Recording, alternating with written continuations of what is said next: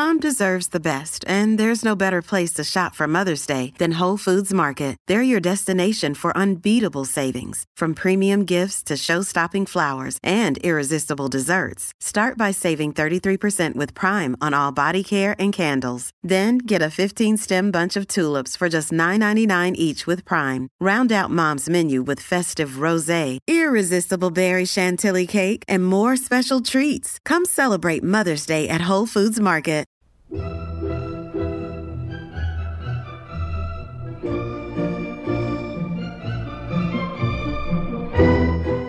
Prácticamente nadie había dormido en la capital turca aquel 6 de noviembre de 1663.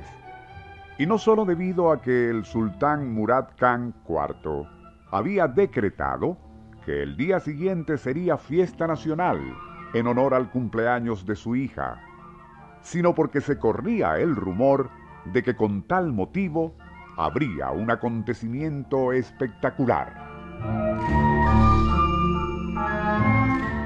De allí que, mucho antes de que amaneciera, cientos de personas se habían congregado en una esplanada en las riberas del Bósforo, un estrecho pasaje entre el Mar Negro y el de Mármara. Desde allí podían ver un largo cilindro metálico alrededor del cual se movían las figuras de obreros y especialistas, todos dirigidos por Legari Hassan Selevi, un insólito personaje a quien se le había ocurrido hacer que se elevara aquel artefacto con aletas en sus costados.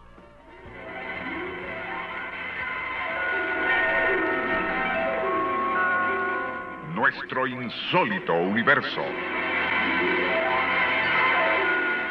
Cinco minutos recorriendo nuestro mundo sorprendente.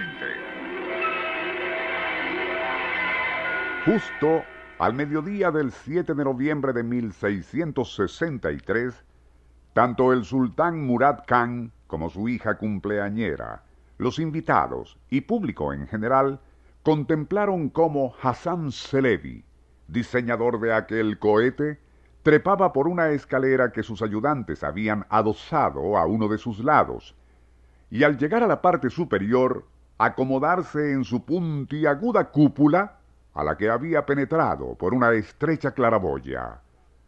Retiraron los obreros aquella escalera, e instantes después, el asistente principal de Hassan acercó una antorcha a la base de aquel largo cilindro. Casi de inmediato surgió un chorro de humo de allí, haciendo que el otro se retirase apresuradamente. Instantes después, brotaría una intensa llamarada del mismo sitio, y ante el asombro de todos, el cilindro comenzaría a elevarse con gran estruendo. Aquello era increíble, asombroso, pues el cohete continuaría ascendiendo mientras el público gritaba y la hija del sultán sonreía complacida.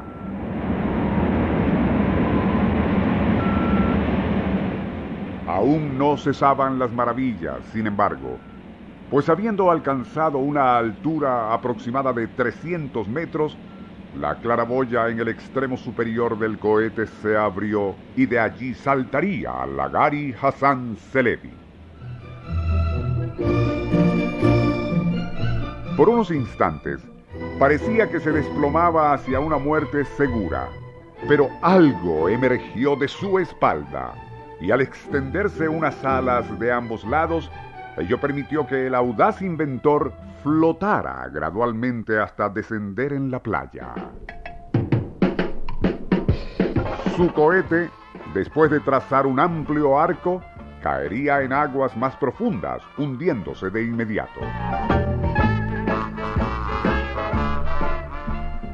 Lo anterior, que más bien parece un delirante relato de ficción, en verdad parece que sí sucedió, y así consta en documentos y testimonios que reposan en el Museo del Aire de Estambul, Turquía. Pergaminos históricos turcos afirman que Lagari Hassan Selevi diseñador del cohete, supuestamente realizó un ascenso dentro de aquel artefacto que estaba propulsado por un tipo especial de pólvora. De acuerdo con la evidencia recabada por la empresa noruega de rescate Marest Ltd., especializada en estudios del océano, los restos del cohete en cuestión fueron ubicados a una profundidad de 30 metros y no muy lejos del rompeolas.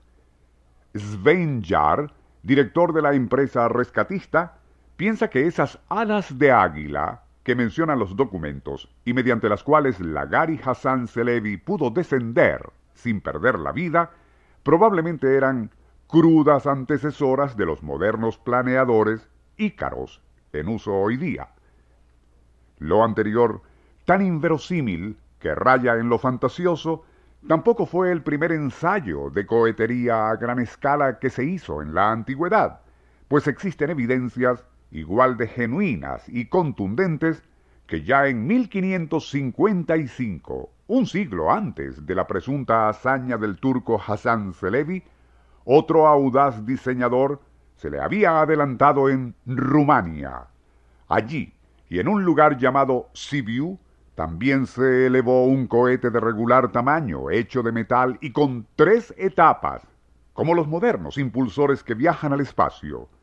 Detalles de algo tan increíble en nuestro programa de mañana.